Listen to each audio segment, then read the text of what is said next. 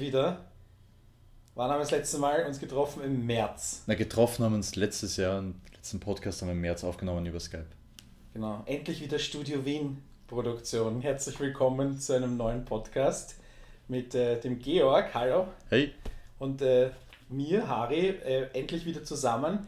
Und wir haben, wir haben unsere Netflix-Comedy-Reihe fortsetzen, weil irgendwie haben wir uns da eingeschossen auf Netflix-Comedies.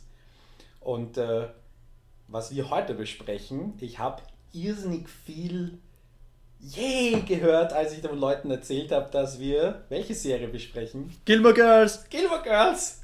Ja, zwei Dudes reden über eine vorgeblich Mädchenserie, ist es aber absolut nicht. Ist es nicht. Und es gibt ja auch diesen Podcast Gilmore Guys, der sehr erfolgreich ist. Genau. Geiler Name. Warum bin ich nicht da drauf gekommen? Stimmt, ja. ist gerade auf Netflix äh, veröffentlicht worden, alle sieben Staffeln. Und der Georg, du hast. Ich möchte auch dazu sagen, von Montag bis Freitag um 14.35 Uhr auf ATV. Österreichischer Privatsender. Und der Georg hat das nämlich sehen müssen. Sozusagen, ich habe es beruflich schauen dürfen. Und es war wirklich eine Zeit lang, wo ich jeden Tag Gilmore Girls in der Arbeit geschaut habe, bin ich gesessen und dachte, das kann eigentlich nicht sein, dass mir die Arbeit so viel Spaß macht. Was, was ist da los? Jackpot. Ja, wirklich. Und vor kurzem habe ich jetzt die siebte Staffel fertig geschaut in der Arbeit. Die läuft auch gerade auf ATV. Genau. Und wird wieder von vorne beginnen. Also und sehr, sehr viele Leute haben Gilmore Girls wahrscheinlich in irgendeiner Syndication gesehen, weil es läuft ähm, im ORF, glaube ich, immer noch. Nein, nein, eben nicht. Wir haben es jetzt. Okay, aber bis, Entschuldigung, es lief bis vor kurzem.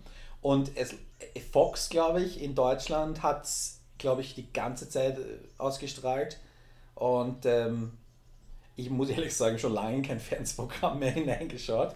Aber ja, es läuft und läuft und läuft und ist nicht tot zu kriegen. Ja, und zu Recht. Und weil es nicht tot zu kriegen ist, hat Netflix äh, beschlossen, es wieder aufzuwärmen in vier 90 Minuten, die unter dem Untertitel A Year in the Life äh, kommen. Und Beziehungsweise Untertitel ist auch Seasons. Oder Seasons, weil jeder dieser vier Filme, 90 Minuten, wie gesagt, soll eine Jahreszeit abdecken und innerhalb eines Jahres quasi spielen, was wahrscheinlich auch produktionstechnisch Sinn macht. Speziell, wenn man Melissa McCarthy haben will. Das stimmt. Könnte sein, dass die nicht in allen vier Filmen dabei ist, sondern eben vielleicht nur in ein oder zwei. Ähm, die ja mit den Gilmore Girls ihren, naja, hatte sie ihren Durchbruch. Ich weiß nicht, wo, habe sie vorher nicht irgendwo gesehen. Ich kann mich erinnern, ähm, war das David Gale oder so? Das Leben des David Gale, wo sie eine kleine Rolle hatte als irgendwie so eine ähm, eine, eine die, die in dem Haus wohnt, wo der Mord passiert ist und jetzt Eintritt dafür verlangt, wenn Leute okay. das Haus sehen will. So eine äh, quasi punkige oder Goth-Lady, die da eben auf so morbides Zeug steht und damit Geld verdient. Das war das mhm. Einzige, wo ich irgendwie sie gesehen habe, außerhalb von Gilmore Girls zu dieser Zeit. David Gale ist, glaube ich, 2003 war das. 2003 oder so in der Gegend. Ja. Also quasi in der Mitte von den Gilmore Girls äh, muss das sein. Ungefähr. Genau, Gilmore Girls hat 99, 2000 begonnen. Genau. Den richtigen Durchbruch hatte es ja tatsächlich erst mit Bridesmaid und dann dem Emmy für Mike Molly, wo sie zu dem geworden ist, wie sie jetzt wahrgenommen und wird. Für Bridesmaids hat sie doch einen Oscar sogar bekommen, oder? Nominierung. Nur Nominierung, ja, Gott sei Dank, weil der Film war, wenn wir uns ehrlich sind, super schlecht. Ich mochte ihn, ich habe inzwischen schon dreimal gesehen. Ich musste mit diesem Film im äh, Filmproduktionsstudium, wir haben dieses Drehbuch auseinandergenommen. Das ist aber so gut gelitten. zum Analysieren. Ja, ich habe aber trotzdem gelitten bis zum Geht mir. Habe ich mir den Film angesehen und oh Gott. Nein, ich weiß nicht. Auch wieder Chad Apatow äh, Schmiede und äh, da haben wir ja letztes Mal drüber geredet, also über äh, Love. Love. Da war, haben wir das letzte Mal eben äh, gemeinsam mit Markus, den äh, sehr auch empfohlen, der Podcast. Das stimmt. Und äh, wir haben das letzte Mal Master of None gemacht. Der Aziz Ansari hat doch auch eine, eine Nominierung jetzt bekommen wieder. Für beste Comedy-Serie. Ja. Für ihn als Hauptdarsteller und er selbst auch als Regisseur für die Folge Parents. Das, die war gut. Und ich glaube, Writing haben sie auch eine Emmy-Nominierung ja. bekommen. Und dann kann er wieder sein Buch herausholen. How to Lose with Dignity to Jeffrey Tambor. Ja. Wobei ich mich frage, wenn wir jetzt erst eine, eine Staffel Master of None haben, warum ist er schon wieder nominiert? Oder was war das das letzte Golden Mal? Globes. Ah, das waren die Golden Globes, okay. Ist alles nicht so einfach mit diesen Preisen. Ja. Da gibt es Fristen. Game of Thrones kommt jetzt später und versäumt nächstes Jahr die Emmys. Deswegen ist alles nicht so einfach. Ich möchte kein Hollywood-Manager sein. Das war gelogen. Ich möchte ein Hollywood-Manager sein. Gut, zurück in Gilmore Girls. Äh, WB war das. Genau, Network. der Vorläufer von was jetzt CW ist. Genau. Und äh, falls man dann nämlich nachschaut, sieht man irgendwie die ersten sechs Staffeln WB und dann CW. Genau. Das hat mich vorher kurz irritiert, dass ich nachgeschaut habe. Haben die Network gewechselt? Ah nein, da war ja was. Genau. genau. Und möchtest du kurz runterbrechen? Wir werden hier jetzt nicht spoilern, wenn wir so einen kleinen Teil, äh, äh, Anfangsteil machen für die mhm. Leute, die die Serie vielleicht noch gar nicht gesehen haben. Und möchtest du kurz runterbrechen, was so die Prämisse ist, worum es ungefähr geht und was man so als USP herauslesen kann, warum man das unbedingt schauen sollte, egal ob Mann oder Frau. Ich werde es versuchen. Also beginnen die Gilmore Girls sind Lorelei und Rory Gilmore, Mutter und Tochter, sind nur 16 Jahre auseinander, weil eben die Lorelei die Rory sehr jung bekommen hat, sich deswegen mit ihren Eltern überworfen hat, aber davor war das Verhältnis auch nicht gut. Und eben die Emily und Richard Gilmore, die Eltern von Lorelei, sind auch Hauptfiguren. Und die zwei Gilmore Girls leben in Stars Hollow, das ist so eine nette kleine Gemeinde in Connecticut, wo man eben die verrücktesten Figuren trifft und einer davon ist unter anderem der Luke, der das Diner betreibt und immer wieder das Love Interest von der Lorelei ist. Und allgemein finde ich es interessant bei Stars Hollow, weil es für mich so ähnlich wie ein Real-Life Springfield funktioniert. Du lernst die Nebencharaktere immer besser kennen, haben immer mehr ihre Eigenheiten.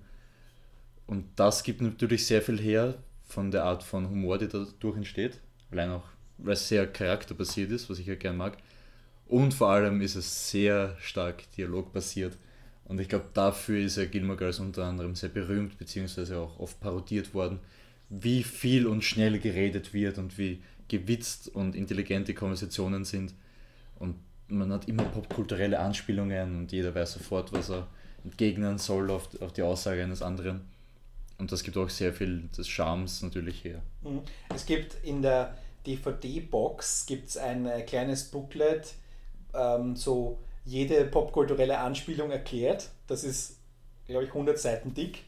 Und dann gibt es auch so äh, im Internet zusammen jedes Buch, das Rory liest oder erwähnt oder also gelesen hat. ja, das ist eine sehr lange Bücherliste und die ist einfach ist ein ja, ein, ein, ein sehr wiffes äh, Mädel, das sehr gut in der Schule ist, sehr viel liest, ähm, sehr viele Filme kennt und ja, die Filmliste ist genauso lang, die sie da erwähnen äh, die ganze Zeit. Also es ist großartig, wenn man, wenn man will oder wenn man sich so irgendeine Art Bucketlist braucht, welche Bücher man mal gelesen haben sollte, der vor allem amerikanischen Literatur, dann äh, ist diese Gilmore Girls Liste schon mal ziemlich beeindruckend, ein ziemlicher Meilenstein. Kann man, kann man machen. Äh, es bei den Drehbüchern, weil du die erwähnt hast, oder die Dialoglastigkeit, ich habe irgendwo gelesen, die Drehbücher sind so 30 bis 50 Prozent dicker als normale mhm. Drehbücher von anderen Serien, weil einfach so viel Text in Dialogform drinnen ist. Genau. Also, ja. Man sagt ja normalerweise, eine Seite ist eine Minute, aber wenn Dialog ist, dann wird das natürlich mehr. Genau. Ja, die Darstellerinnen ähm, Lauren Graham spielt die ältere Lorelei. Rory ist ja auch, heißt auch Lorelei, ist nur der Spitzname. Genau. Und es gibt noch eine dritte Lorelei, die Mutter von Richard. Mutter von, von Rory, die Mutter von, von Richard, genau. Äh, und äh, da, hast, da haben wir diese Generationenkonflikte und Emily, also die Großmutter von Rory, Mutter von Lorelei, ist ähm, ja größte Bösewichte aller Zeiten, ziemlich weit vorne in meiner Liste. äh, auch wenn man sie manchmal so ein paar Momente hat, wo man vielleicht Mitleid mit ihr haben kann, aber im Großen und Ganzen ist sie, möchte man sehr gerne hineinfahren und, äh, und äh, vor allem Lorelei beistehen. Weil mhm. sie, aber sie wehrt sich nicht auch so richtig. Und dadurch ähm, kommt, die, kommt das Drama, finde ich, voran. Also das, was wir oft haben, die, sie, nimmt, sie sagt nicht den einen logischen Satz jetzt so halt die Klappe oder das eine logische Argument, das irgendwie jetzt offensichtlich ist, sondern sie ist irgendwie in ihrer Tochterrolle. Ja, und äh, oft blödelt sie einfach herum oder sagt genau. einen sarkastischen Kommentar. Genau. Aber wir haben also diese drei Generationen an Frauendynamik. Mhm.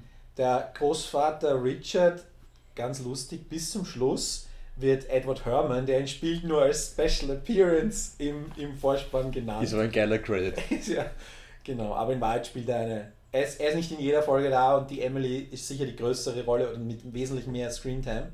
Aber er ist eine ganz wichtige Rolle und Edward Herman ist ja ein inzwischen leider verstorben, das heißt, den werden wir nicht wiedersehen in, den, in, den, äh, in dem Reboot jetzt oder in dem Sequel. Äh, ein ganz, ganz großer Nebendarsteller. Ich finde, ich kenne, glaube ich, wenn ich so drei, vier Leute, die in unfassbar vielen äh, Produktionen, sei es Kinofilme, sei es ähm, Serien mitspielen, mittlere Rollen maximal, aber nie Hauptrollen oder selten Hauptrollen. Äh, das dürften so die Leute sein, die einfach so verlässlich sind, dass die jeder Regisseur gerne anruft, glaube ich. Mhm. Richard Kind fällt mir zum Beispiel noch ein. Das stimmt, ja. Der auch so einer ist, der einfach überall drin ist. Evan Handler. Ja. Der ist auch überall drin. Ähm, hin und wieder auch mal mit einer Hauptrolle, wie in Californication zum Beispiel. Aber ja, großer. Also das sind so, das sind so die Schauspieler, die ich extrem gern habe. Ich auch, das sind die, wo man eigentlich sagt, das sind die Charakterdarsteller. Genau. Ähm, genau. Ja, absolute Sehempfehlung ist Gilmore Girls bei mir persönlich in meinen Allzeit Top 10. Ich muss die Liste mal wieder aktualisieren, aber ich glaube, es wird weiterhin drin bleiben. Und äh, ich habe die Serie sicher schon hm, dreimal mindestens durchgesehen mhm. und da sind noch nicht irgendwelche Nachmittagseinschaltungen äh, enthalten. Ja. ja, wir machen jetzt einen, einen Bruch, einen, einen, einen Cut und werden jetzt äh, spoilern, wir werden tiefer hineingehen. Für alle, die es schon gesehen haben, einfach nochmal daran erinnert werden wollen, wie, wie geil es eigentlich ist. Das stimmt, ja. Und was alles daran so liebenswert ist. Und wir werden auch ein bisschen ein paar Dinge ansprechen, die jetzt. Es gibt natürlich nichts Perfektes und wir werden ein paar Dinge ansprechen, die nicht so toll sind. Wir werden Aber unweigerlich auf die siebte Staffel zu sprechen kommen müssen. Richtig, die und insgesamt kann man der Serie vielleicht ein bisschen unterstellen, ja, vielleicht eine Staffel zu lang zu sein, wenn man es so als Paket betrachtet. Das stimmt, ja. Dass man sagt, man kann 20 Folgen rausstreichen, äh, aber ja, was soll's. Und was bei Gilmore Girls noch hinzukommt, das finde ich auch so interessant, ich habe einen Artikel gelesen im Zusammenhang mit der Serie über parasoziales Verhalten, dass man eben bei Serien speziell, aber auch bei Filmen, immer beginnt, die Charaktere als seine Freunde wahrzunehmen und auch über sie so spricht. Zum Beispiel, wenn ich in der Arbeit mit meiner Kollegin über irgendwelche Handlungsstränge oder Entscheidungen von Rory oder Lorelei spreche, dann wissen oft die anderen Kollegen nicht, sprechen wir jetzt über real existierende Personen oder über eben die Serie, weil mich oft Sachen aufregen oder freuen, die in der Serie passieren, als wäre das jetzt einer Freundin von mir passiert.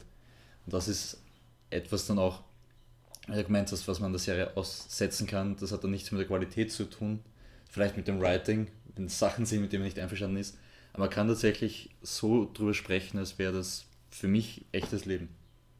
Und das macht es ja auch besonders schön.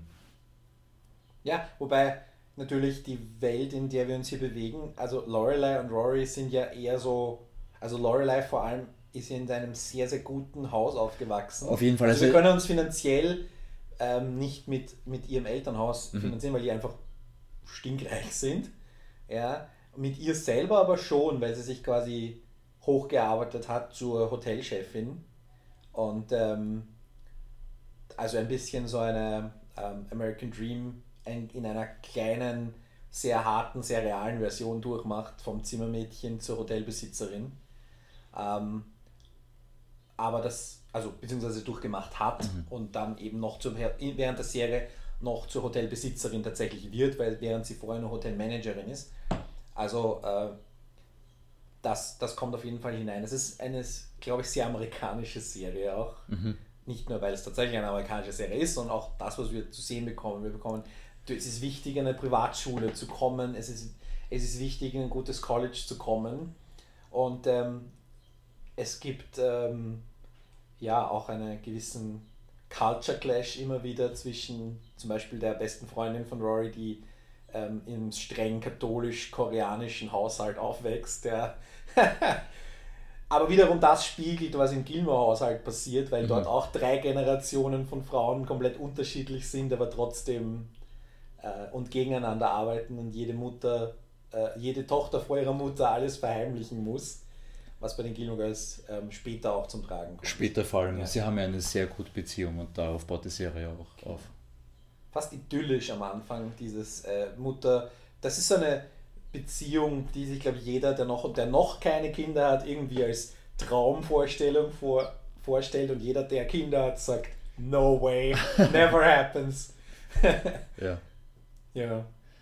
Bevor wir noch in die Serie und die ganzen einzelnen Folgen und Handlungsstränge genauer irgendwie eindringen, würde ich noch kurz gerne erwähnen, dass für mich Gilmore Girls auch eine der Serien ist, wie zum Beispiel Buffy, die am Beginn des neuen goldenen Zeitalters des Fernsehens standen, aber nicht als solches in den Kanon irgendwie inkludiert werden. Weil wir mal darüber gesprochen haben, zum Mhm. Beispiel Sopranos auf der einen Seite und Sex and City auf der anderen. Finde ich, gehört Gilmore Girls da irgendwie auch in die Konversation aufgenommen. Absolut.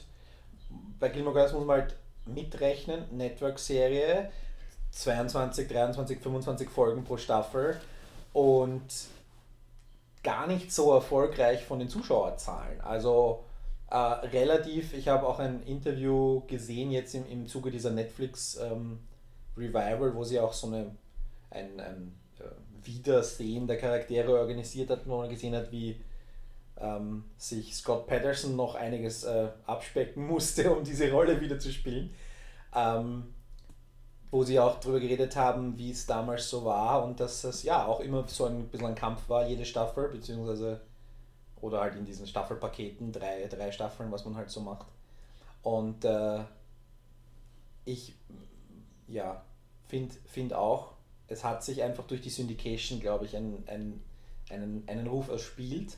Und ich glaube auch, dass auch Netflix gesehen hat, wie gut das, ähm, im amerikanischen Netflix ist ja die Serie schon länger verfügbar, wie gut das eigentlich ankommt und dadurch dann die Entscheidung getroffen hat, naja, wollen wir das nicht ähm, probieren. Und man muss ehrlich sagen, außer Melissa McCarthy, ähm, mein Lauren Graham hat in Parenthood sehr erfolgreich gespielt, das war gerade zu Ende, das heißt, die war verfügbar. Mhm. Und alle anderen waren jetzt nicht so gut im Geschäft, dass man sagt, die sind einfach unmöglich zu kriegen wie eine Melissa McCarthy oder sehr unwahrscheinlich. Unmöglich stimmt schon, aber zum Beispiel Jared Padalecki, der Dean-Darsteller, ist in Ja. der 11. und 12. Staffel von Supernatural. Und zum Beispiel der Darsteller von Doyle hat Empire mitentwickelt, gemeinsam mit Lee Daniels. okay. Und die letzten zwei Drehbücher, also die Drehbücher für die letzten zwei Hunger Games geschrieben. Also der ist da relativ beschäftigt. Doyle, Doyle. Der Freund von der Paris. Ah, der Doyle, okay. Wo habe ich den letztens in einem Film gesehen? Er ist eh immer wieder so dabei, Ja. aber eigentlich recht beschäftigt. Okay, aber wenn der nicht mehr vorkommt, nicht so tragisch. Klar. Und Dean, glaube ich, wird auch keine besonders große Rolle spielen. Aber er wird vorkommen. Er wird vorkommen, ja. Also da, das, der hat sich auch kaum verändert, finde ich. Der, hat, der ist zwar Das natürlich stimmt, ja. zehn Jahre älter geworden, aber, aber der hat sich auch vom Typ, her, die Frisur und so alles- behalten. Mhm. Und ähm, dann gibt es halt ähm, Milo Ventimiglia, wird, der, der ist auch mit, mit Heroes und Mob City und was hat er noch so gemacht? Er bekommt jetzt eine neue Serie. Von den Regisseuren von Crazy Stupid Love zum Beispiel. Da, für den wollten sie einen Spin-off machen. Ja, deswegen ist Ja. er nach Venice gegangen. Genau, da gab es so eine. Vector-Folge, aber ehrlich gesagt, Gott sei Dank ist daraus nichts Er hat nicht geworden. funktioniert. Ja. Und dann waren Heroes und das war dann doch ähm, für mich zumindest äh, im G- Gesamt betrachtet die bessere Wahl. Ich habe ihn in Gotham wieder gesehen. Da hat er so eine vier Folgen lange Storyline als Ja. Bösewicht. Ich habe letztens gesehen in diesem, ähm, wie heißt das, Conman. Okay. Hast du, hast du gesehen, diese, diese vom Alan Tudyk, so eine Webserie, Ah, das war das, ja. wo ich auch einen kleinen Artikel drüber So geschrieben habe. Comic-Con Man. Genau. Ja. aber Conman, als, genau, wie sie. Und da spielt, da ist, hat Alan Tudyk mal so einen, einen kleinen Gig als äh, Synchronsprecher Mhm. und Milo Ventimiglia ist mit ihm auch dabei und kommt auf sein Motorrad und ist irgendwie so der erfolgreiche quasi, auch, auch irgendwie Science-Fiction-Darsteller, aber der ist irgendwie erfolgreich geworden ist und, und er nicht, Alan Tudyk Mhm. nicht. Also, ja, da habe ich den wieder gesehen. Und ja, Mob City war nicht so schlecht. Sonst irgendwas Wichtiges gemacht? Ja. Wüsste ich auch nicht. Also man muss ehrlich sagen, die, die außer Melissa McCarthy, also die ist halt wirklich erfolgreich geworden. Von Lauren Graham weiß ich, da gab es eine, eine Serie, ich weiß jetzt nicht, inwieweit die schon in Produktion ist oder ob die es jeweils aus dem Ideenstadium oder aus dem Treatment-Stadium rausgeschafft hat. Da ging es um eine, äh, sie hätte eine Talkshow-Host spielen sollen. Also es hätte so eine Art äh, wieder Mediensatire vielleicht oder Mediendrama, je nachdem, werden sollen. Und das hätte ich mir gut vorstellen können, dass sie mit ihren Plapperfähigkeiten mhm. ein Talkshow spielt.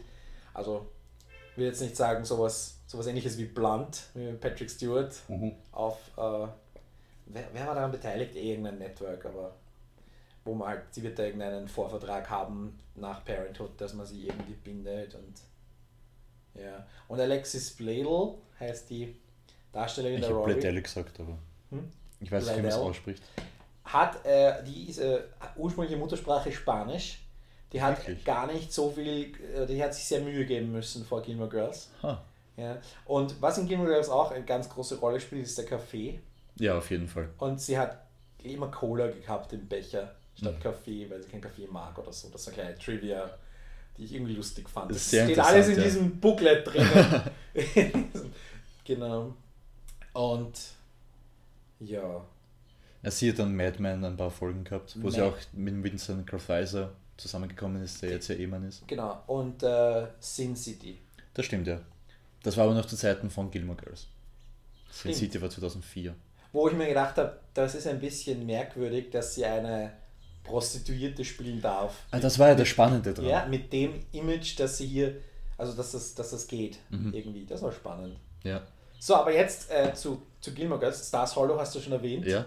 Diese unglaublich lustige Stadt, die und in Massachusetts steht, aber in Los Angeles gedreht wurde. Mit mhm. Kunst, Schnee und allem. Also echt der Wahnsinn Hollywoods wieder mal voll äh, äh, eingefahren, anstatt, aber gut, im echten Schnee drehen ist halt nochmal eine Kategorie schwieriger.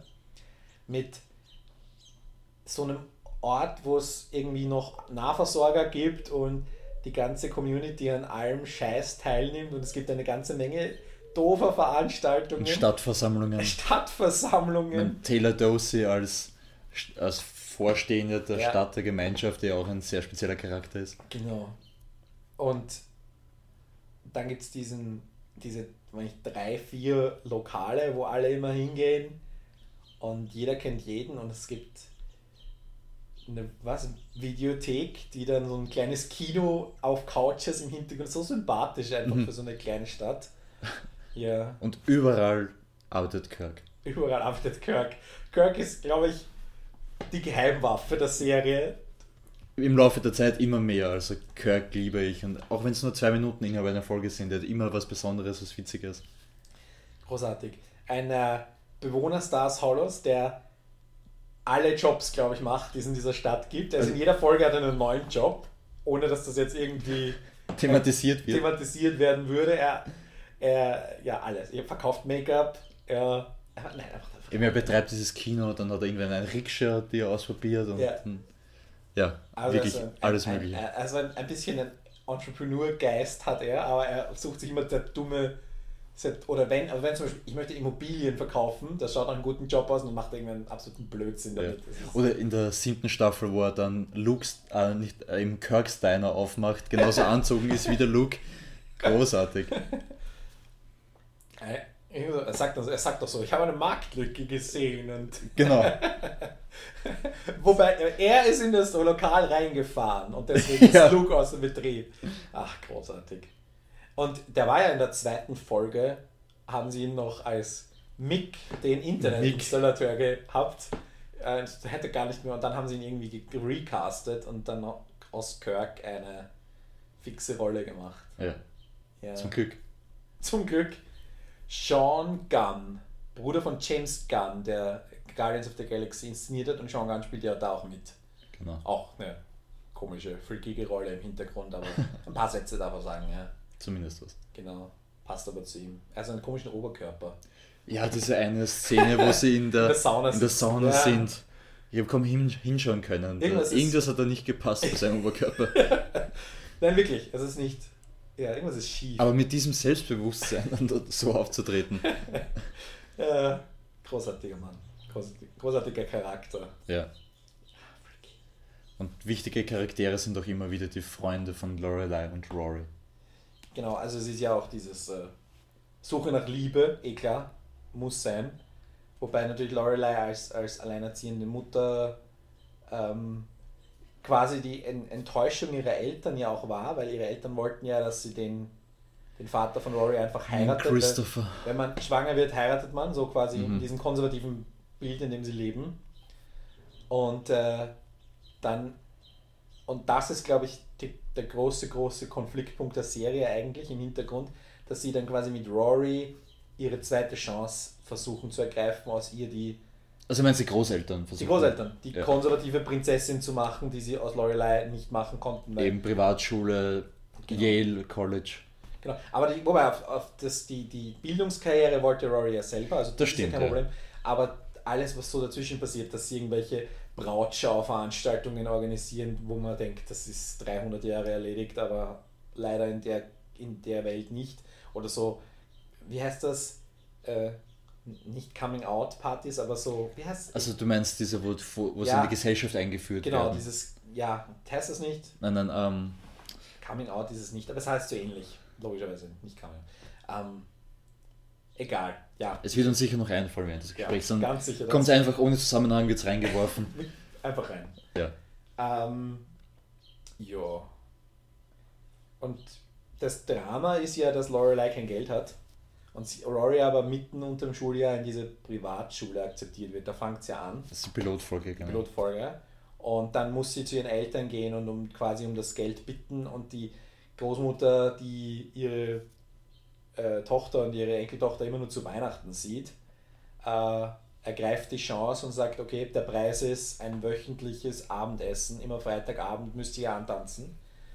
Das ist quasi ein... Äh, als Lorelei hätte ich gesagt, ja, dann kommt halt nur Rory, weil sie kriegt das Geld. Aber es waren die Bedingungen. Das waren dass die Bedingungen, kommen. ja. Ähm, und äh, diese Dinner sind immer grauenhaft amüsant, muss man sagen. Da ist immer alles dabei. Da ist der nächste Running Gag, dass die Emily nicht in der Lage ist, ein Hausmädchen zu behalten und jede Folge hat sie ein anderes Hausmädchen, weil sie es immer feuert, weil sie einfach so eine anspruchsvolle Dame ist, sagen wir es mal so. So kann man es auch formulieren. Ach, großartig. Und ähm, der Großvater spielt ja am Anfang wirklich, ich glaube am Anfang hatten sie wirklich vor, dass der nur so sporadisch auftritt. Am Anfang ist er auch, wird er ein bisschen als komplett desinteressiert gezeichnet, der beim Essen einfach einschläft und ja, sowas. stimmt. Und der überhaupt nicht weiß, aber er, er wird dann langsam und er ist dann auch ein, er ist nicht ein Verbündeter von Lorelei, aber er ist zumindest punktuell irgendwie der Vernünftige oder hin punktuell im Vergleich zu Emily, vor allem die einfach teilweise komplett Kuckuck. Ja, Vor allem in der sechsten Staffel merkt man das dann, wo es zwischen Rory und Lorelei extreme Spannungen gibt.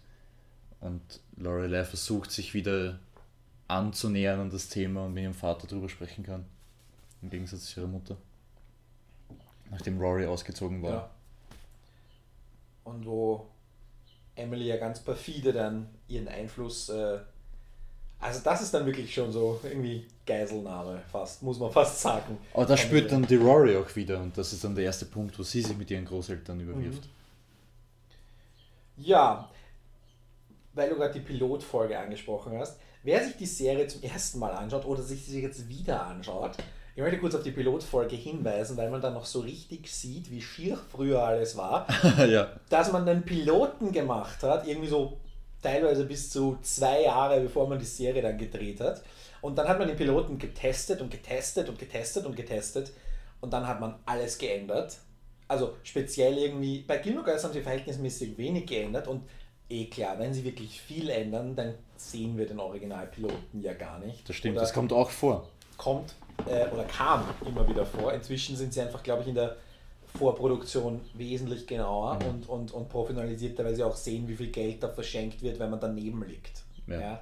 Und deswegen passiert das, glaube ich, weniger. Aber man sieht so richtig zum Beispiel Luke Steiner ist komplett umgemodelt und einfach auch, ich habe es mir beim, beim jetzt, ich mir die erste Folge wieder angeschaut und gedacht, allein wie hatten die vor, da drin zu filmen auf Dauer? ja, also wenn Luke nicht nur als Nebenfigur angelegt war, was er, glaube ich, war am Anfang, Mhm. Aber danach haben sie beschlossen, wir müssen ihn, also nach dem Pilotentesting, wir müssen ihn zu einer größeren Figur machen. Und dann haben sie auch das Diner umgebaut, dass man da anders drin filmen kann, auch allein aus Produktionsgründen. Ja. ja. Und das äh, sieht man dann einfach, weil vorher war es wirklich ein, ein Hardware, also ein, ein Werkzeuggeschäft, das, wo, wo sie drei Tische reingestellt haben und dieser Luke aus seinem, also eben offenbar nicht das Handwerkgeschäft seines Vaters weiterführen wollte, sondern eben ein Diner aufgemacht hat. Und danach ist es halt wirklich ein Diner und nicht und es erinnert halt nichts mehr daran oder wenig nur noch daran, dass es mal ein Werkzeuggeschäft war.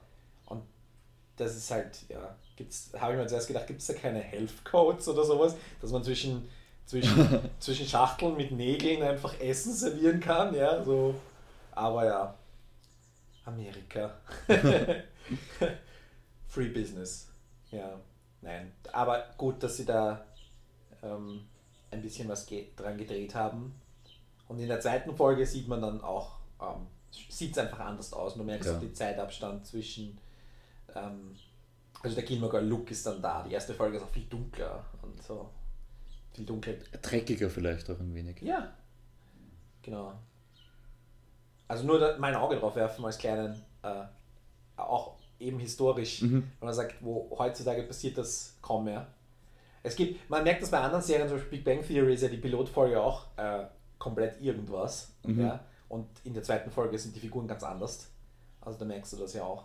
Aber ähm, gibt es einige Beispiele, oder 30 Rock zum Beispiel? Ja, 30 Rock, stimmt. Die wirkt auch viel, viel. Da hat es einmal die ersten vier Folgen gebraucht, bis sie richtig den Groove gefunden haben. Genau, aber Groove in, ja, ist, ist, wieder was anderes. Und den Look und ja. die Charaktere. Okay. Das stimmt schon. Ja. Dann halt oft ist es so, dass sie bei, also speziell bei Comedy-Serien, ähm, dann halt oft den, den äh, Charakter einfach, den, den interessanten Charakter oder den, der das Ganze zieht, einfach immer ins Extremere steigern, mhm. Bis es einfach unerträglich wird. Das ist bei Gilmore zum Beispiel nicht passiert. Das hätte man nämlich mit Emily machen können. Ja, hin und wieder ist es kurz davor, das Balance nicht mehr ja. zu halten. Und was mir in der siebten Staffel aufgefallen ist, dass, also man muss ja auch dazu sagen, die siebte Staffel ist allgemein von vielen irgendwie als schlechter bewertet. Es hat sich auch geändert, dass die Creatorin, die Amy Sherman Palladino, ja. nicht mehr Showrunnerin war. Und ich fand halt, dass Loreleis Charakter allgemein in der Serie hat immer dieses liebenswert neurotische, was sie ausmacht. Und in der siebten Staffel beginnen gewisse Handlungen und Aussagen vor ihr ins Nervige zu kippen. Mhm. Würde ich zustimmen. Auch, ähm, also es ist schon so, wenn man es am Stück anschaut und man kennt die Serie vielleicht schon und man schaut auf ein paar andere Dinge, dann äh, kann schon sein, dass man irgendwie von dass einem punktuell Rory, Lorelei, Emily wirklich auf die Nerven gehen. Bei mir war auch Luke Luke ähm, weniger, aber vor allem die Suki. Aber durchgehend, das war schon zu ja. Beginn der Serie für mich und immer wieder habe ich sehr starke Probleme tatsächlich mit Suki, mit ihrem Charakter gehabt. Also mit dem Charakter von Melissa McCarthy. Genau. Die auch in der Pilotfolge noch ist ja wirklich ein Schussel-Depp. Mhm. Also wirklich einfach, die einfach, wo du fragst, wie überlebt die einen Tag in einer Küche. Ja. Ähm, also sie ist die Köchin in dem, in dem Hotel. Ne? Und äh, danach gibt sich das aber und sie wird sie ist zwar noch so ein bisschen, aber sie ist dann die, ja, sie ist jetzt nicht so die, die weise Freundin, zu der eine Lorelei Rat sucht, sie ist eher so der moralische Felsen. Das ist, mhm. und das macht sie dann doch ganz, äh, also ihr, ihr späterer Mann, Jackson, ist ja, der ist ja dann eher der crazy Typ in der Beziehung. Ja, aber auch mild crazy. Mild crazy, liebenswert crazy. Es gibt eigentlich niemanden außer Emily, die wirklich evil crazy sind. Das stimmt, ja. Wobei Paris am Anfang. Paris, ja. Ja, aber. Klassische die, Antagonistin, die dann zur Freundin wird. Genau, aber die ist ja auch, die ist auch ein bisschen over the top, vor allem am Schluss. Dann ja. Doyle gemeinsam wird es dann. Und die hatte aber dann aber auch so einen richtigen psychischen Zusammenbruch oder nicht Zusammenbruch, aber zumindest eine Explosion, wo es einfach in, in alles zusammenkommt. Paranoia. Ja, aber das ist nicht so nicht so unwahrscheinlich. Die ist einfach ihr ganzes Leben lang von den Eltern vernachlässigt, Stress und wenn sie nicht vernachlässigt wurde, dann hat sie Stress abbekommen. Ja, und innerer und äußerer Druck, genau. Innerer, ne? und sich selber auch immer diese, diesen Wettkämpfen ausgeliefert. Also so jemand, der absolut gewinnen will und mhm. das, was dann irgendwann auch einfach ins Krankhafte geschlagen ist bei ihr. Also, aber ja, die hat ja ähm, eine gro äh, trotzdem eine wichtige, eine wichtige Rolle für, für Rory, also als, als ähm, an, an der der Charakter Rory als äh, wachsen kann und, und wachsen Ganz tut. genau. Das positive ja. Konkurrentin auch durchgehend. Genau. Auch bis zum Schluss eigentlich, dass sie da ja, Rory und beziehungsweise Rory auch manchmal so äh, die ein bisschen passiv ist, finde ich generell, durch diese irrationale Paris dann zum Handeln gezwungen wird. Mhm. Ja, Rory, Rory ist wirklich, man sieht es auch in ihrer Körperhaltung, sie ist so, da verschränkt dann so die Arme und sie ist wirklich ein passiver Charakter eigentlich. Es passiert relativ wenig aus ihrem Antrieb heraus, wenn nicht, also Lorelei muss sie quasi erinnern daran, das, was sie für ein Ziel hatte, ja, und äh, genau, passiert relativ wenig. Aber sie ist, wenn sie will, dann kann sie dann ist sie ein, ein, ein, ein irrsinnig erfolgreicher, zielstrebiger Mensch. Aber es passiert relativ wenig und es passiert, also es passiert relativ selten und es passiert sehr oft offscreen, dass sie irgendwas mhm. organisiert und wir sehen nicht, wie sie es organisiert. Ja. Diese grandiose Welt, Erste Weltkriegsparty zum Beispiel. Ja. Oder viele Sachen, die halt, wie du sagst, ihr passieren und sie meistert es dann, beziehungsweise wenn es einmal drinnen ist, dann setzt sie alles genau. daran, dass es aufgeht. Ja. Aber sie ist einfach wirklich, also man möchte da auch oft äh, ein bisschen sie anstupsen, quasi sagen, mhm. mach mal, mach mal was. Und da ist Lorelei ein bisschen, hat auch die größere Klappe. Und Lorelei ist aber auch die, die oft, ähm, die sie oft quasi antreibt, jetzt irgendwas zu tun. Ne? Und die dann, ja. Und es endet damit, dass äh, ja, äh, Rory äh, Journalistin wird im Pressetrupp von Senator Barack Obama. Fand ich großartig. Witzig, wirklich witzig. Also da sieht man dann, wo die, also 2007 geendet, die, die Serie in quasi in der Gegenwart. Und äh, bin ich gespannt, ob sie da irgendwie eine Rück, Rückdings machen. Weil es gab ein, ein, ein Video mit, mit Michelle Obama. Genau. Das war lustig. Ja die darauf Bezug nehmen. Was? Ist sie im Presseteam im Weißen Haus, Rory, und bringt irgendwelche Bücher vorbei? Ich glaube, das ist der Witz daran. In dem Video meinst du jetzt? Ja, und bringt der Präsidentin Bücher vorbei. Aber ich glaube, in der Serie, also im Revival, ist sie jetzt Lehrerin und nicht Journalistin. Ich habe keine Ahnung. Woher Sorry, weißt du das? habe ich dich gespoilert. Nein, das, das weiß man. Achso, okay. Entweder von den, von den Fotos, genauso wie man weiß, dass Luke und Lorelei noch zusammen sind. Okay. Einfach von den ersten Pressefotos, die veröffentlicht worden sind. Und das mit der Lehrerin bilde ich mir ein, dass ich sogar gelesen habe. Aber hast, okay, das vielleicht, aber vielleicht steht sie einfach nur in einer Klasse, weil sie, keine Ahnung, irgendwem als Gast in einer Klasse ist oder so. Das könnte sein. Ich glaube, es ist schon genau analysiert worden, weil dann auch irgendwie diskutiert wurde, dass es doch für ihren Charakter, wie du sagst, weil sie ja nicht so extrem aktiv ist, mhm. mehr Sinn macht, ich mir das auch besser vorstellen kann, dass sie unterrichtet, anstatt jetzt wirklich diese Hardcore-Journalistin zu sein, die sie immer mehr werden wollte. Aber ist nicht Journalist, also ist nicht Lehr, Lehr, der Lehrberuf auch irgendwas ein bisschen für ein bisschen mehr extrovertierte Leute, ein bisschen mehr Rampensäue, als sie eine ist? Nein, das glaube ich nicht. Also ich glaube schon, dass sie das kann, dieses Vermitteln und vor einer Gruppe stehen. Mhm. Ich bin gespannt. Ja. Ähm, ich habe auch absolut kein Problem damit. Wir haben ja heute schon im Vorgespräch ein bisschen über Remakes und Sequels geredet und ob das jetzt so sinnvoll ist. Aber in dem Fall, also tut keinem weh, gell? Ich, wer, die, wer das ablehnt, schaut es einfach nicht an. Genau. Ich glaube, ähm, es kann sehr, sehr gut werden. Ich bin froh, dass sie nicht eine ganze Staffel draus machen, sondern dass sie das eingrenzen ich bin mir jetzt auch nicht sicher, ob das in, eine, in einem Jahr erledigt ist, ob man nicht, also in, in, in einem Handlungsjahr, ob man nicht vielleicht besser daran getan hätte, irgendwie so jedes Jahr einen Film rauszuhauen und irgendwie so immer so ein paar Jahre Abstand zu machen. Aber ich, ich glaube, das hätte weniger gut funktioniert. Das Schöne jetzt ist ja, dass man Charaktere wieder trifft und etwas Zeit mit ihnen verbringen kann und bei gewissen Handlungssträngen irgendwie eine Katharsis bekommt. Mhm. Und ich finde es auch interessant, weil jetzt eben die Amy Sherman Palladino wieder dabei ist Und sie gemeint hat, von Anfang an wusste sie genau die letzten drei Wörter, die die Serie abschließen werden, die dann in der siebten Staffel eben nicht zum Zug kamen. Okay. Und damit wird jetzt das Netflix Revival abgeschlossen. Ich bin schon so gespannt, was diese Wörter sein werden. Wahrscheinlich ist es eh was komplett Banales, wie gehen wir auf einen Café, es sind jetzt keine drei Wörter. Ich bin mir nicht sicher, ob es drei sind, aber Coffee, now! irgend sowas in die Richtung, genau. Das waren nur zwei Wörter. Ich habe auch keine Ahnung. Scheiße. Ja, Okay. ich freue mich schon. Ja. Aber auf jeden Fall noch mal ganz kurz zu den Charakteren zurückzukommen. Ein Hauptdarsteller oder eine Hauptfigur, die ich persönlich gar nicht gebraucht hätte, war der Michel. Außer dass er mich aufregt, gibt er mir gar nichts. Ich überlege gerade, am Schluss ist er so ein bisschen in so einem Eifersuchtswettbewerb mit irgendeinem anderen Angestellten des Hotels. Das fand ich überflüssig. Es ist zwischendurch, glaube ich, wo die Suki ihr erstes Kind bekommt und er dann aufpassen möchte und das Baby unter das Bett rollt. Da ist er auch sowas, genau. Ja, ja, da wird er dann ein bisschen sehr. Aber ich fand ihn so am Anfang als krummeligen Typen, der so nebenbei mitläuft, fand ich ihn gut. Als er dann, genau, mehr, mehr Zeit bekommen hat. Ja. Es war überhaupt, sie haben diese, wie soll ich sagen, die, die Lane zum Beispiel, die, die Mhm. beste Freundin von Rory, hat ja dann auch irgendwie ihre eigene Story bekommen. Da muss ich jetzt ehrlich sagen, ich mag Lane und ich mag auch ihre Band, Ja. ähm, aber Hap Alien. Hap Alien, ja. Aber hätte ich jetzt auch nicht gebraucht, irgendwie diesen Abstecher da mit dieser komischen. Ich meine, es war ein bisschen lustig, dass diese.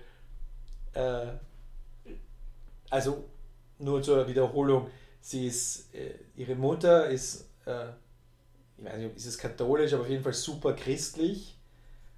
Ihre, ihre Großmutter wiederum ist super buddhistisch. Das heißt, ihre, ihre Mutter hat schon quasi religiös rebelliert und Lane hat jetzt äh, antichristlich rebelliert.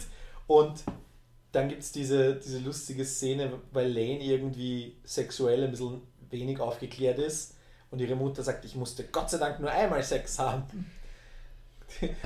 Und, Lane erwischt das dann quasi noch einmal und hat dann gleich Zwillinge. Das hat mich so aufgeregt, weil ich finde die Message so schlecht einfach, weil die Lane dann meint, meine Mutter hatte recht, Sex ist das Schlimmste und natürlich ist sie sofort schwanger worden mit Zwillingen und will nie wieder Sex haben.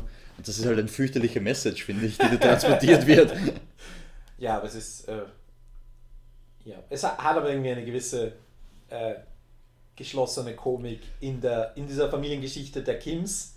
Das Also- stimmt schon, aber mich hat es halt aufgeregt, Ja. einfach, dass dann so überdrüber ist, natürlich Ja. auch. Sind gleich Zwillinge bekommt. Wobei, ja, das muss man jetzt da. Äh, also, es, ich, es, dadurch, dass es eine Network-Serie ist, spielt jetzt Sex nicht so eine große Rolle. Also, es spielt natürlich eine, eine, eine entsprechende Rolle im Leben einer Heranwachsenden. Mhm. Ähm, insofern. Ähm, aber in, zu dem Zeitpunkt, wo wir da sind, ist das für Rory alles schon erledigt. Das heißt, da interessiert es uns nicht mehr. Und da ist es dann wirklich nur noch ähm, für Lanes, äh, ja, eben für Lanes Geschichte ist es dann so ein, ein Gag oder eine Ironie oder wie auch immer in, ihrer, in ihrem Handlungsstrang, weil ich irgendwie das Gefühl habe, also in der siebten, das ist ja in der siebten Staffel, Mhm. ähm, dass sie das, ja, irgendwie die Last der Handlung auf mehr Schultern verteilen wollten und irgendwie mit Luke nicht mehr wirklich was anzufangen wussten, außer ihm diese komische Tochter zu geben. Ich wollte Ah. gerade sagen, ich habe einen Artikel gelesen, wo die April als Charger Binks des Gilmore Girls Universum bezeichnet wurde. Wobei sie nicht unsympathisch ist oder schlecht schauspielert Nein, und auch nicht wirklich, sie ist einfach nur, sie ruiniert quasi Luke und Lorelei als Paar, also sie ruiniert den Abschluss oder sie verzögert den Abschluss der, der Handlung. Und wo man halt auch wieder sagen muss, dass Luke halt auch sozial nicht jetzt äh, die Superheldentat hier vollbringt. Ne? Also ich meine, das sind halt auch so sehr viele Momente, ich glaube, man kann das durchaus edukativ sehen und sagen, Leute, in den meisten Situationen sprecht Sachen doch bitte einfach an. Ja. eben genau. So als kleine Lebensweisheit, die meisten Dinge sind einfach, man kann drüber reden. Ja. Und Finde ich meine, da kann ja echt keiner was dafür. Ja. Eben ja. Also wenn er zwei Monate lang verschweigt, dass seine Tochter natürlich braucht er die Zeit braucht er nicht, er muss es halt verarbeiten und das hätte er aber auch machen können, wenn, wenn er mit Lorelei darüber gesprochen hat. Ja. Aber gleichzeitig, und das war für mich dann irgendwie auch so ein Knackpunkt, wo es, wo ich wieder ein wenig Abstand nehmen musste von der Serie, weil ich zu viel auf einem am Stück geschaut habe, wo Lorelei sofort zu Christopher läuft und mit ihm schläft und dann mit ihm zusammenkommt. Und da habe ich echt eine unglaubliche Wut auf sie gehabt.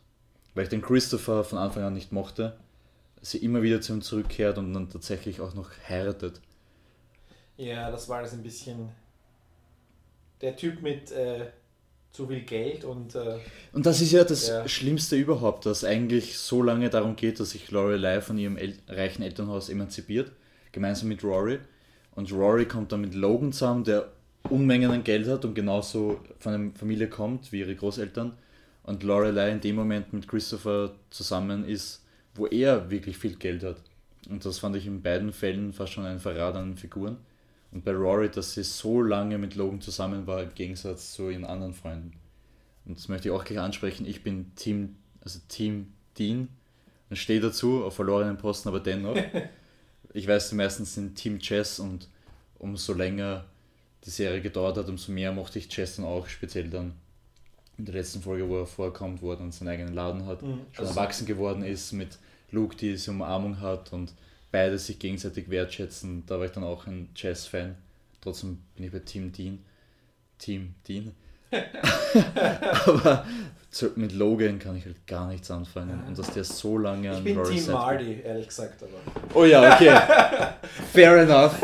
Aber weil der halt dieser klassische Loser-Charakter ist, mit dem man sich so gut identifizieren kann, der einen Stand auf das Mädchen hat Ja. und sie aber nicht kriegt, obwohl er. Friendzone. Friendzone, genau. Und wer bekommt der eingebildete, arrogante, reiche Schnösel?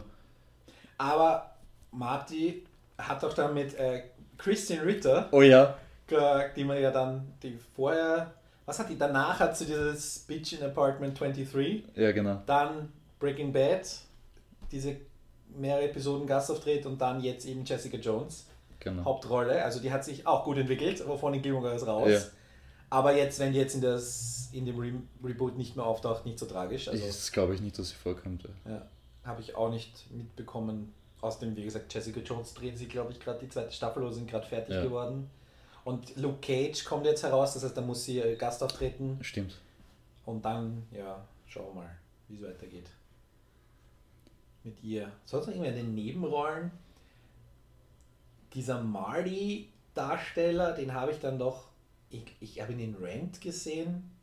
Also in der Verfilmung von Christoph Columbus. Also du meinst jetzt die ganz kleinen, die ganz kleinen Nebenrollen, Ja, ich da überlege gerade, irgendwer dann noch irgendwie wirklich groß erwähnenswert ist. Ähm, groß nicht. Über die, Rick, über die Ricky Lindholm zum Beispiel habe ich heute mit meinen Kollegen gesprochen. wer war das?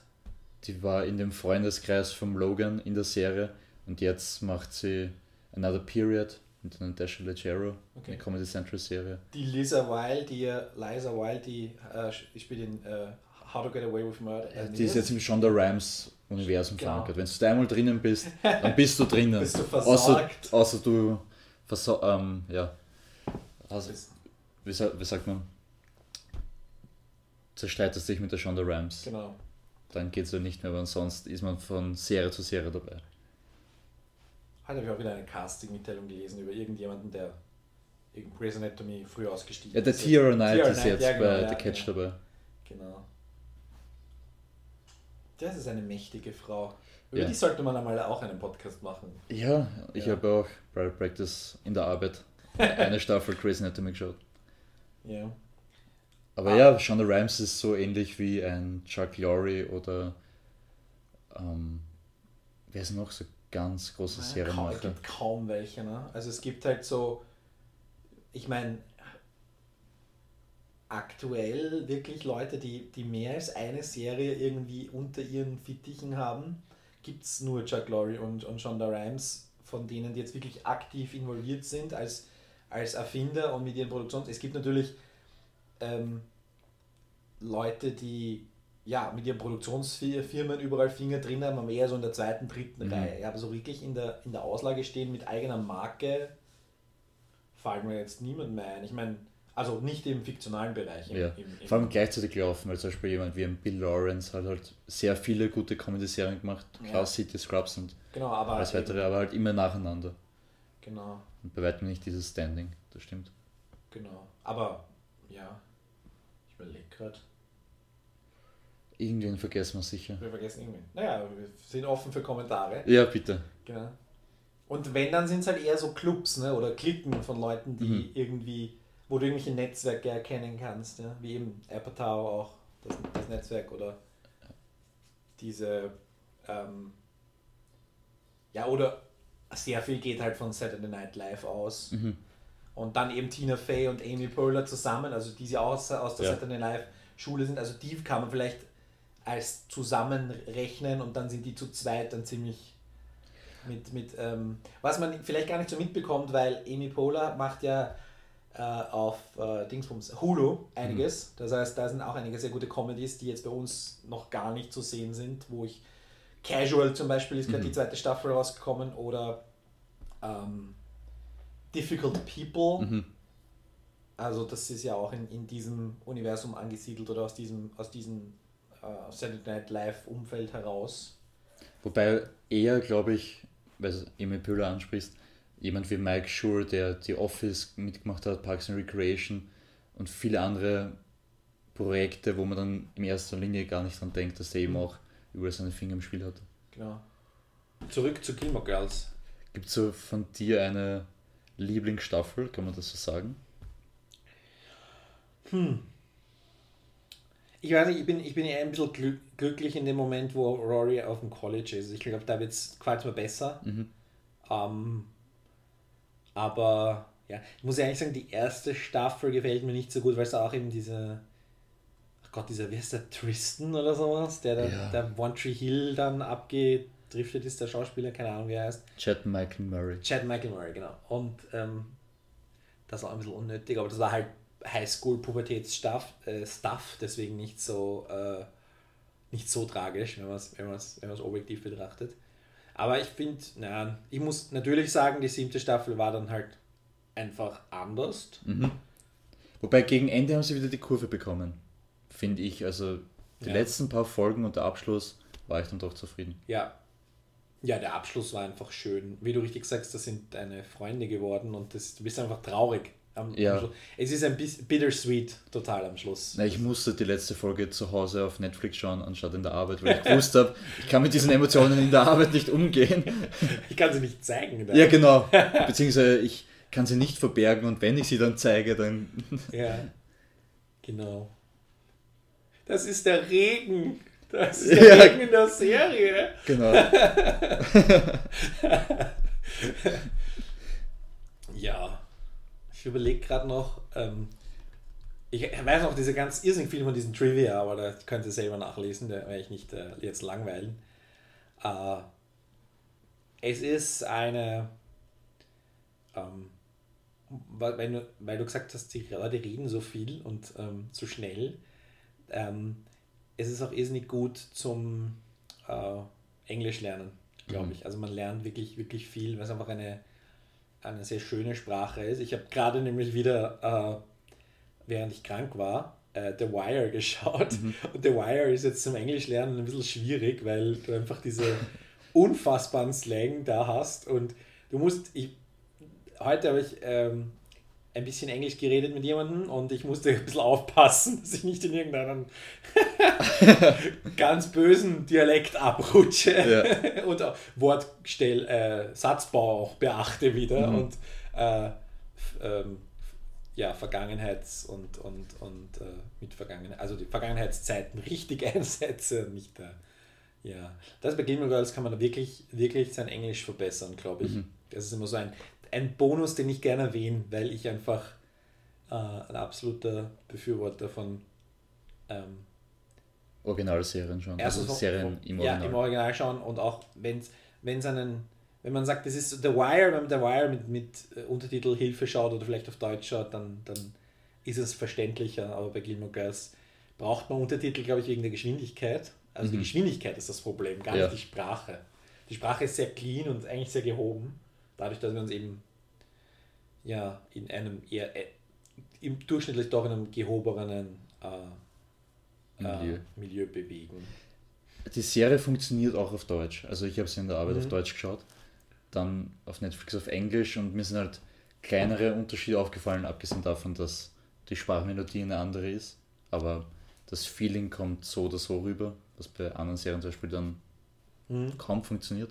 Das Einzige, was mir besonders aufgefallen ist, war die Stimme von Alexis Bledel, die so eine spezielle Eigenheit hat, die im Englischen natürlich dann vorhanden ist und im Deutschen eher normal Mhm. wirkt. Ja.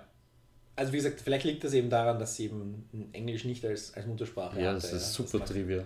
dass, äh, dass sie da macht einen guten Job. Also am, am Anfang war ich ein bisschen, also speziell im Piloten, muss ich ehrlich sagen, äh, fand ich Wirklich? sie nicht so toll, aber es hat sich danach stark gebessert. Aber wie gesagt, sie, sie ähm, macht das alles sehr zum Charakter passend oder umgekehrt. Die Person hat den Charakter geprägt, dass sie eben dieses Mäuschen, möchte ich fast sagen, so ein zurückgenommen und, und leise und dann passieren aber eben, ja, hin und wieder gibt es dann eben so wirkliche Wortduelle, aber die sind dann selten, das ist selten mit ihr. Die, also das meiste ist dann von Lorelei, beziehungsweise, ja, Lorelei mit anderen, wo es wirklich Ping-Pong hin und her geht. Ja. Zwischen Mutter und Tochter ist das auch gar nicht so oft, sondern es ist eher Lorelei mit anderen. Ja, und man wird, ja, man könnte irgendwie so, jedes Mal, wenn sie einen Kaffee trinken, könnte man ein Trinkspiel draus machen. Und dann ist nach, Na, ich nach glaub- einer Folge liegt man unterm Tisch. Ja, also Kaffee ist ganz wichtig für die Serie. Genau. Aber man kriegt jedes Mal Lust auf Kaffee. Richtig. Also es wird nie äh, ge, es gibt keine, keine, keine Brands Nein, da drin. Außer diesen Jeep. Ich will so einen Jeep haben. na, mir gefällt der gar nicht. Ich finde den lustig. Haben sie auch getauscht zwischen Pilot und Ding. Der Pilot Mhm. war nämlich auch ein Hardtop. Ah, Danach war es ein, also entweder haben die Ausstatter den originalen Jeep nicht mehr gefunden, oder ja, danach dieser Softtop, wo man denkt, wie arschkalt es dort werden kann. Und dann hat die ihn mit nur so einem Zip mhm. äh, ver, ja, zugemachte Fenster in diesem Jeep drinnen. Wow. ist auch eine, ich finde, es ist eine, eine grandiose Charakterszene, wo das Auto kaputt wird. Und Ja, das ja in der siebten Staffel. auch, Genau. Und sie will sich kein, sie will sich kein äh, neues Auto kaufen, was das Sinnvolle wäre, sondern sie will dieses Auto haben. Und Luke hilft ihr dann und sucht im Internet das gleiche Auto, gleiches Baujahr, wo er nur den Motor ausbauen kann. Das ist absolut sinnlos und viermal so teuer, aber, Aber für die Lorelei, das sieht man halt auch wieder, was für ein herzensguter Mensch der Luke ist. genau. Ja, genau. Aber der halt aus der Friendzone rauskommt, Gott sei Dank. Ja, zwischen. wobei aber eigentlich von Anfang an klar ist, irgendwas ist zwischen den beiden. Nicht von Anfang an. Ich finde, im Piloten ist es noch nicht. Ich sag, ich sag jetzt, wir Aber ich glaube, nein, ich habe sogar im Piloten, dass sie das Lorelei es kurz anspricht oder. Nein, es ist ein wenig später, da hast du recht. Aber irgendwas ist zwischen den beiden. Ja, ja. Und dann hat es natürlich die ganze, der ganze Ort schon gewusst. Ja. Und da gibt es sogar eine Stadtversammlung, wo diskutiert wird, was man macht, wenn die tatsächlich zusammenkommen, kann das die Stadt verkraften, falls sie sich jemals trennen würden. Genau. Und dann, wenn es zu, als es zur Trennung kommt, wie die ganzen Schleifen ausgeteilt werden und Kirk dann die Schleifen wieder einsammeln muss. Ja, Stadt aufgeteilt in rosa und pink. Ja. Also rosa und blau. Ah, ja. so ein Spaß. rosa und blau. ah, grandios. Ich mag persönlich äh, ihre Nachbarin, Miss Babette. Ich finde die großartig. Mit, Mit Mo Maury. mit Mann Maury. Ja. Das, ist ein, das ist ein Hammerpaar. Die sind wirklich super. Auch erst später werden die so richtig lustig. Und auch ähm, äh, Miss Patty. Großartig. Aber alle von Anfang an dabei. Ja. Entwickeln sich auch, die, auch der, der, der Priester und der Rabbi, die sich die Kirche teilen und dann kommt der Rabbi und unterbricht die Messe so, hey, wir sind dran, hängt das Kreuz ab, hängt äh, eine Torah, glaube ich, hinten auf. Äh, nicht Torah, ein, äh, diesen, wie heißt dieser? Ein Davidstern. Der, ist es ein Davidstern oder ist es ein Kerzenständer? Ich weiß nicht, egal. Auf jeden Fall, da wird das, der, die Kirche umfunktioniert. Ja, oder- Das ist eine großartige Szene auch, wirklich großartig. Als Jackson draufkommt, dass bei einem seiner Felder Marihuana angebaut wird und er und Suki das Ganze wegschmuggeln wollen, und dann treffen sie natürlich auf den Priester und den Rabbi gemeinsam, die durch die Stadt spazieren und über Religion philosophieren. und die zwei müssen sie anlügen. Es sind so viele gute Momente drin. Und zum Beispiel die eine Folge in der dritten Staffel mit dem Tanzwettbewerb, der basiert auf Ja. Schuld Horses Don't They. Wie ich die, den Pressetext dafür geschrieben habe und den Inhalt einfach gehört habe, da war die Serie noch nicht auf Netflix und die zwei Staffeln habe ich nicht bearbeitet. habe ich mir die eine Folge speziell auf Amazon gekauft, weil mich das einfach so angesprochen hat von der Idee, weil ich es unbedingt sehen wollte, wie das ausgeführt wird, dieser Tanzwettbewerb. Genau. Und Kirk gewinnt. Ja. Und läuft dann mit dem Pokal im Kreis zur Musik von Rocky. Und lässt sein Date einfach stehen. Ja. Großartig. Ganz, ganz großartig. Und es ist aber auch ein irrsinnig guter Ort für das Drama, was rundherum spielt. Ja. Es passt irrsinnig gut. Du wirst nie auf die Idee kommen, so ein äh, dieses Beziehungsdreieck zwischen äh, Dean, Rory und Jess, beziehungsweise das äh, ähm, Lorelei hat doch auch irgendwelche Probleme ähm, in der Folge. Äh, das auf in, i- ja, du würdest das. Kein Mensch kommt auf die Idee, das so abzuhandeln. Es ist einfach nur großartig. Ja. Es, es ist ja ein ganz ein starker Moment. Und es gibt viele. Ich glaube, wir könnten jetzt stundenlang unsere Lieblingsszenen aufzählen. Vielleicht noch ein bisschen zur Emily, also ein bisschen auch die, die Böse quasi. Also wo man wirklich, wirklich sagen muss, die Frau ist wirklich evil und versteht es nicht. Und der erste Moment, wo sie so richtig unangenehm wird, ist eigentlich gleich am Anfang von der zweiten Folge, wo sie einfach ohne zu fragen irgendwie die Internetinstallateure vorbeischickt bei Dass äh, der Mick ist. Der Mick, der dann Kirk wird, genau. Aber also so richtig unangenehm. Also da muss man dann einfach, da hätte, das hat auch nichts mit ihrer Vereinbarung zu tun. Und das muss man sich einmal vor- vorstellen. Da ist jemand, der reich ist und glaubt, er kann alles und ähm, du gibst ihm aber nicht Kontra. Und das war so quasi für mich so der erste Moment, wo ich gesagt habe, oha. Weil die erste Folge so dieses, irgendwie, ich bin eine, eine äh, Großmutter und Mutter, die irgendwie vielleicht was wieder gut machen möchte und ich möchte das jetzt vielleicht ein bisschen erzwingen, indem ich sie quasi, äh, ja, ich zwinge sie dazu, mit mir Zeit zu verbringen, aber ich möchte mich dann quasi äh, einschleimen oder das Ganze wieder gut machen. Das wäre ja völlig okay. Aber was sie eben danach tut, dieses ähm, ist einfach in dieses Leben eingreifen, ist einfach, und sie sitzt auch im, im, äh, äh, im Büro vom, vom Direktor. Ja, Das ist genau. dann noch in der, in der ersten Folge auch noch, oder? Nein, in der zweiten, Das dann der wo, zweiten. zu, wo die Rory zu spät kommt. Gleich. Ah, ja. Beziehungsweise nein, die Lorelei hat ihre, ihre Kleidung noch in Ah, der ist es in der zweiten Folge, okay. Dann, dann passt das, ja. Also da ist es ja richtig unangenehm. Ja. Richtig, richtig unangenehm. Wie sagst du, so richtig unendlich anmaßend. Sie glaubt, Ja. sie kann sich alles rausnehmen und nur ihr Wertesystem gilt. Absolut entitled einfach. Ja, genau. Dass sie so, ja, und sie ist reich, sie kann alles. Sie ist ähm, unglaublich garstig zu ihren Angestellten, was dann oft so, sie sich rechtfertigt, als ich, ich bezahle für Qualität und Mhm. will Qualität, aber in Wahrheit ist es nur unfassbar arrogant und, und ähm, abgehoben. Und sie kriegt das aber genauso von ihrer Schwiegermutter. Das sind dann die Momente, wo, Genau. wo und diese Schwiegermutter, die in, in England wohnt Mhm. und ein Haus in der Gegend hat. Und dann erzählt sie, dass sie das Haus vermietet hat an eine nette Musikgruppe namens Korn.